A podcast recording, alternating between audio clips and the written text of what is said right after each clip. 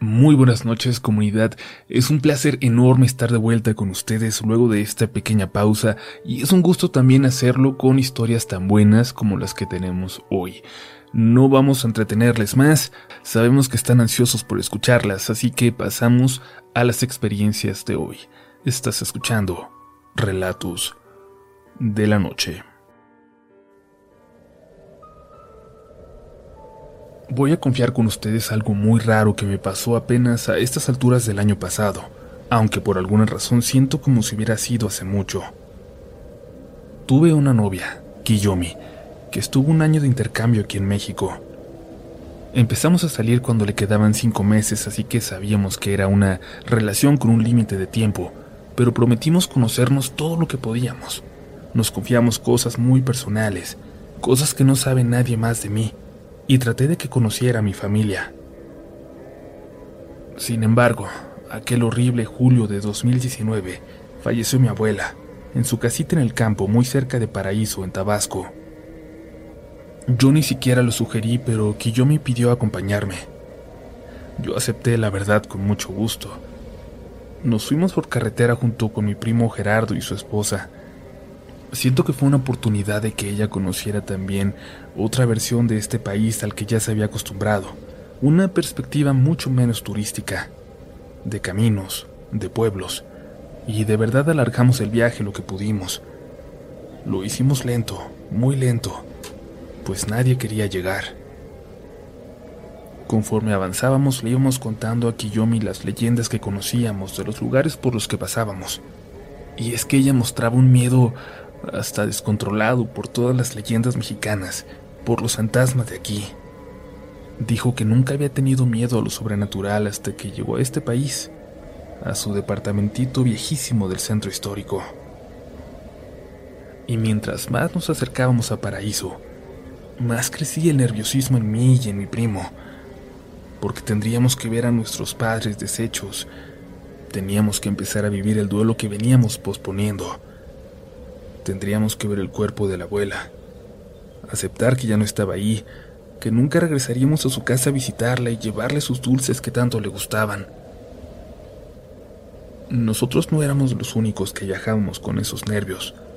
Por alguna razón, mientras más nos acercábamos al pueblo, más se le notaba a Kiyomi cierta incomodidad. Nos explicó Kiyomi esto entonces. Antes de que viajara a México, una mujer en mi familia me advirtió que aquí descubriría muchas cosas de mí, que me conocería mucho, que viviría experiencias que llevaría conmigo para siempre, buenas y malas.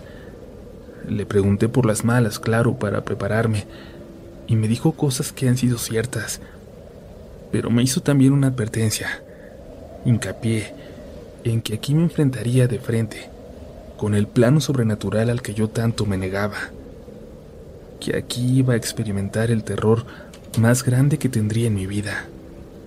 Y desde que salimos de la Ciudad de México, siento que nos estamos acercando hacia él, hacia ese momento, hacia esa experiencia. Cuando terminó de contarnos no supimos qué responder, nos paramos en cuanto pudimos en una tiendita al lado del camino para comprar algo para aguantar ese calor que empezábamos a sentir y tomé el volante lo que restaba de camino. La esposa de Gerardo se fue atrás intentando calmar a Kiyomi. Al llegar a la casa de la abuela, no todo estaba tan mal como pensamos. Todos estaban sorprendentemente tranquilos, tristes, claro, pero muy tranquilos, recordando a la abuela con mucho amor, con mucha alegría, felices de vernos por fin y que ahora sí estuviera toda la familia reunida para despedirla. Kiyomi se relajó por completo y empezó a convivir con mi familia, que es muy muy cariñosa hasta con la gente que acaba de conocer. Estaba atardeciendo cuando le quise mostrar la casa por completo. Todo ese terreno por el que había correteado tantas veces, los lugares donde me había escondido cuando era niño. Antes de pasar al terreno atrás de la casa, había una pequeña casita construida de forma separada a la casa principal que habitaron los abuelos y mi papá. Esta era una casita más bien de un cuarto y medio, muy vieja, que dicen que estaba en el terreno desde antes de que lo compraran, pero siempre estaba húmeda. Y al principio la utilizaron para guardar cosas, aunque siempre terminaban por pudrirse. Nunca entendí por qué nunca la habían derribado, aunque en realidad no había necesidad. Tenían terrenos de sobra y solo sería un gasto. Tenía años completamente clausurada, con su puerta cerrada, con su única ventana tapiada con madera. Me perdí por un momento en estos pensamientos cuando vi que la ventana ya no tenía aquella madera, aunque el vidrio estaba tan opaco que en realidad no hacía diferencia. Kiyomi me tocó el hombro. Había perdido por completo el hilo de la conversación, la historia que le estaba contando. Me reí un poco, nervioso. Estaba a punto de contarle el miedo que me daba ese cuarto, incluso hasta hacía muy poco. Lo que se contaba de ahí, lo que nos divertimos de niños encerrando al pobre de Gerardo a oscuras. Pero sabía que con lo nerviosa que ella estaba, no era el momento de hacerlo. ¿Me estás jugando una broma? me preguntó. Yo no entendí por qué lo decía. No juegues así conmigo, por favor, me dijo, cambiando ahora el semblante, mirando hacia la casita, hacia aquella ventana. Cuando volteé alcancé a ver, dentro, asomando apenas de la oscuridad, la cara de una viejecita, sonriendo. Es indescriptible lo que sentí. Una mezcla de incredulidad, de miedo, sí, pero sobre todo de no creer lo que estábamos viendo. me quiso pensar que era una broma. Yo lo que creía era que estábamos viendo mal, confundiendo, o que alguien estaba allá adentro, pero yo acababa de ver la puerta de madera con la cadena y el candado de siempre. Déjame ver, a lo mejor anda alguien allá adentro, le dije, pensando que tenía que ser coherente y revisar y no asustarme por aquella figura que nadie podría haber asegurado que era una persona.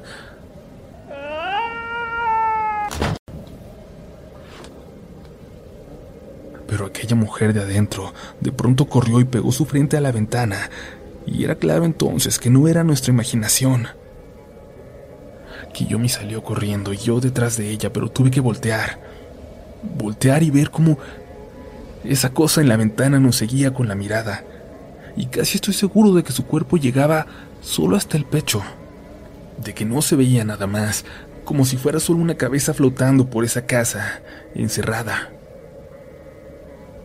Kiyomi se puso tan mal que la tuvimos que llevar al doctor. Cuando se recuperó me ofrecía regresar con ella, pero dijo que no, que tenía que estar con mi familia y ella conmigo, que estaríamos bien. Mientras pasé la noche en vela con mi familia, ella durmió en una casa cercana de una tía, junto a ella y mis sobrinas. Las niñas durmieron a Kiyomi en medio de todas y no dejó de temblar durante toda la noche casi a las 3 de la mañana en la casa de la abuela, mientras me tomaba una cerveza junto a mi papá.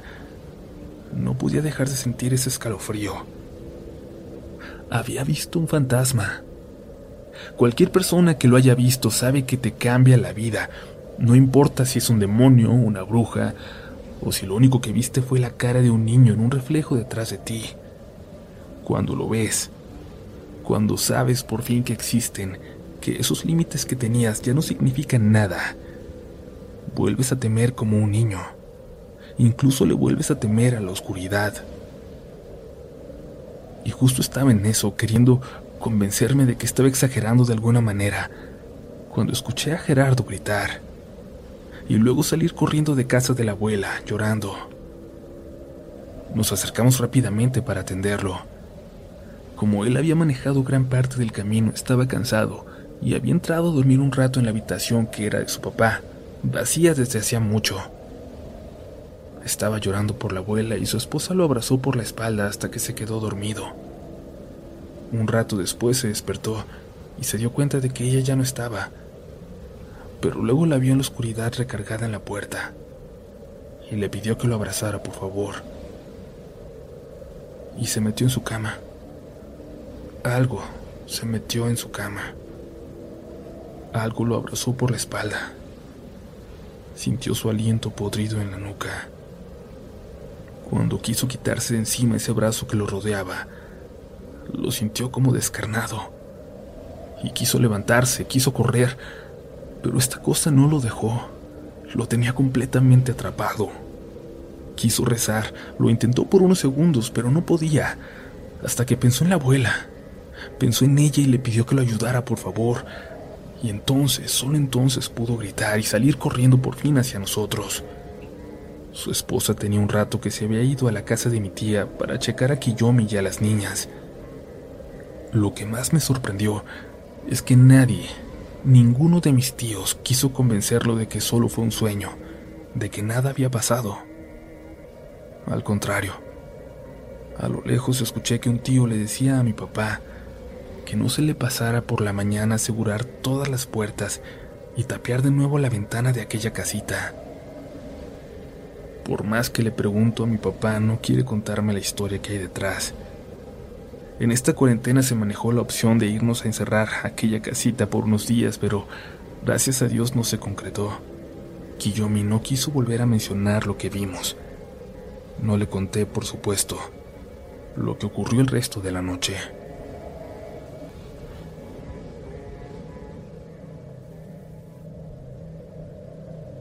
No sé si me van a creer esta historia, pero desde que pasó, supe que tenía que compartirla con ustedes. Como casi todos, creo, tenemos más posibilidades de que nos crean aquí que si la contamos entre nuestros amigos. Ocurrió a principios de año, cuando regresé con mis niños a casa luego de haber visitado a mi mamá. Ella vive en otra ciudad, lejos de aquí, y ahora que han muerto sus hermanas se quedó solita Solo nos tiene nosotros, así que se pone muy triste cada que nos tenemos que ir. Por eso no se me hizo raro que me hablara aquella noche, tan tarde, cuando teníamos unas horas de haberla dejado apenas. ¿Está todo bien, Ma? Le pregunté. No, me dijo susurrando, casi pegada al teléfono. Entonces sí me asusté y le pregunté qué estaba pasando, que si ella estaba bien. Yo estoy bien, pero anda alguien detrás de la casa. Les explico que detrás de la casa de mi mamá ya no hay más casas. Hay un barranquito de unos cuantos metros que termina en un gran canal de desagüe por el que baja el agua de los cerros vecinos cuando llueve. A ambos lados tiene una banqueta por donde llega a caminar la gente o a correr, pero en época de lluvias como en esa, cuando la corriente puede subir de repente y es muy peligrosa, la cierran por completo a las personas. El agua corría, pero en ese pequeño pedazo de banqueta detrás de la casa había un señor dando vueltas. Por varias razones le pareció raro a mi madre. Los accesos estaban cerrados. Nadie podía entrar. Aquel hombre daba vueltas en ese espacio como de cinco metros justo detrás de la casa. Caminaba de un lado a otro en línea recta, se paraba un momento, volteaba como buscando algo y caminaba en la otra dirección. Así tenía ya un buen rato. Pero había un detalle más que lo volvía todo mucho más bizarro. El señor estaba vestido de trajecito negro y sombrero. No podía ser una de las personas de situación de calle que de pronto se meten y acomodan algún refugio por ahí. Le dije que le hablara a la policía y mi mamá dijo que no, que no quería que le hiciera nada, pero que se le hizo raro y tenía que decirme. Le dije que podía correr peligro, ella o esa persona, que a lo mejor estaba desorientada.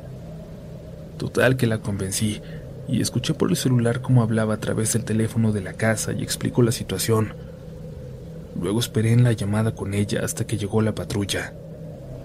Escuché cómo salió a encontrarlos, les describió al hombre y, y los policías le preguntaron si estaba segura de que estaba vestido así. Mi mamá los dejó pasar para que bajaran por el barranco detrás de la casa, lo cual hicieron con dificultad, y revisaron pero no encontraron nada inusual. Ningún hombre. Colgué esa llamada con mi mamá casi una hora más tarde, cuando ya estaba más tranquila y se estaba quedando dormida. Pero la noche siguiente, a la misma hora, volví a recibir esa llamada. Mi mamá preocupada porque estaba aquel hombre dándose vueltas en la parte de atrás. Solo quería platicarte. Debes ser un loco nada más. No te voy a quitar el tiempo, me dijo mi mamá. Los siguientes días volvió a verlo. Se ponía a caminar dando vueltas como una hora y luego se perdía en la oscuridad. Llegó a pensar que era un indigente viviendo ahí, que quizás el traje solo se miraba impecable a la distancia. Se hizo una visión tan común que dejó de comentármelo, hasta la noche en que escuchó esos pasos. Esos pasos que daban vueltas en el mismo sitio, pero en la propia sala de su casa. Cuando me habló ya se había encerrado en su recámara. Los había escuchado al salir de bañarse y corrió al cuarto para esconderse, para llamar a la policía, segura de que aquel loco había encontrado la forma de entrar a la casa. De nuevo la calmé. Esperé con ella hasta que llegaron a la casa, de hecho, los mismos oficiales, y revisaron absolutamente todo sin encontrar nada extraño, ni puertas ni ventanas forzadas, nada. Mi mamá se sentía avergonzada, pero yo le insistí en que no debía sentirse así, que hizo lo correcto y que se viniera con nosotros unos días para calmarse, que no quería que estuviera sola así y al final aceptó. Y sí, quizás, quizás en un momento creí que eran sus ganas de estar conmigo las que le hacían pensar que veía cosas, que le hacían pensar que me necesitaba o que necesitaba hablarme hasta que la llevamos a su casa de regreso, luego de un mes. Antes de irme me acerqué con una vecina, a la que le hablo con confianza porque es de mi edad, para encargarle a mi mamá, para contarle lo que ella había visto. Ah, sí, yo también lo vi, me dijo. Dos días estuvo dando vueltas detrás de mi casa, y luego lo vieron unos vecinos más abajo también, aunque ellos dentro de su patio pero ya no se ha visto. O es alguien que vive por aquí, o es alguien de la calle. Le hice esa pregunta sin poder explicarme, sin poder decir que lo que quería preguntar era si era una persona real o si estaba hablando de una aparición. Pero todo quedó así hasta que cuando pasó la temporada de lluvias, y reabrieron las caminadoras al lado del canal de desagüe. Encontraron un pequeño refugio, con algo de comida aún y ropa, pero nunca encontraron a la persona que lo construyó. Lo que piensa mi mamá y sus vecinas que vieron a este personaje dando vueltas detrás de las casas. Es que era una persona sin casa que vio en ese caminador cerrado y oscuro una buena oportunidad de establecer su refugio por unos días sin saber lo peligroso que se tornaba, que cuando llueve la corriente sube con fuerza y sin avisar y se lleva todo lo que está cerca del canal, incluida la gente, que probablemente con la primera corriente se ahogó y su cuerpo llegó a las barreras que están frente a la casa de mi mamá y que ahí estuvo penando, pidiendo que lo encontraran. Y luego quizás se lo llevó más abajo, donde anduvo dando vueltas en otras casas, así hasta que el pobre se fue hasta el río, donde es muy probable que nunca lo vayan a encontrar. Sí, quizás es una historia muy complicada la que han armado, pero hasta antes de la cuarentena, les juro que se seguían reuniendo a las personas que lo vieron para rezar por el descanso de su alma. Creo que era lo más noble que tenían por hacer. ¿Quieres regalar más que flores este Día de las Madres? The Home Depot te da una idea. Pasa más tiempo con mamá plantando flores coloridas, con macetas y tierra de primera calidad para realzar su jardín. Así sentirá que es su día todos los días. Llévate tierra para macetas Bigoro por solo $8.97 y crece plantas fuertes y saludables dentro y fuera de casa. Recoge en tienda y sigue cultivando más momentos con mamá en The Home Depot. Haces más, logras más. Más detalles en homedepot.com diagonal delivery.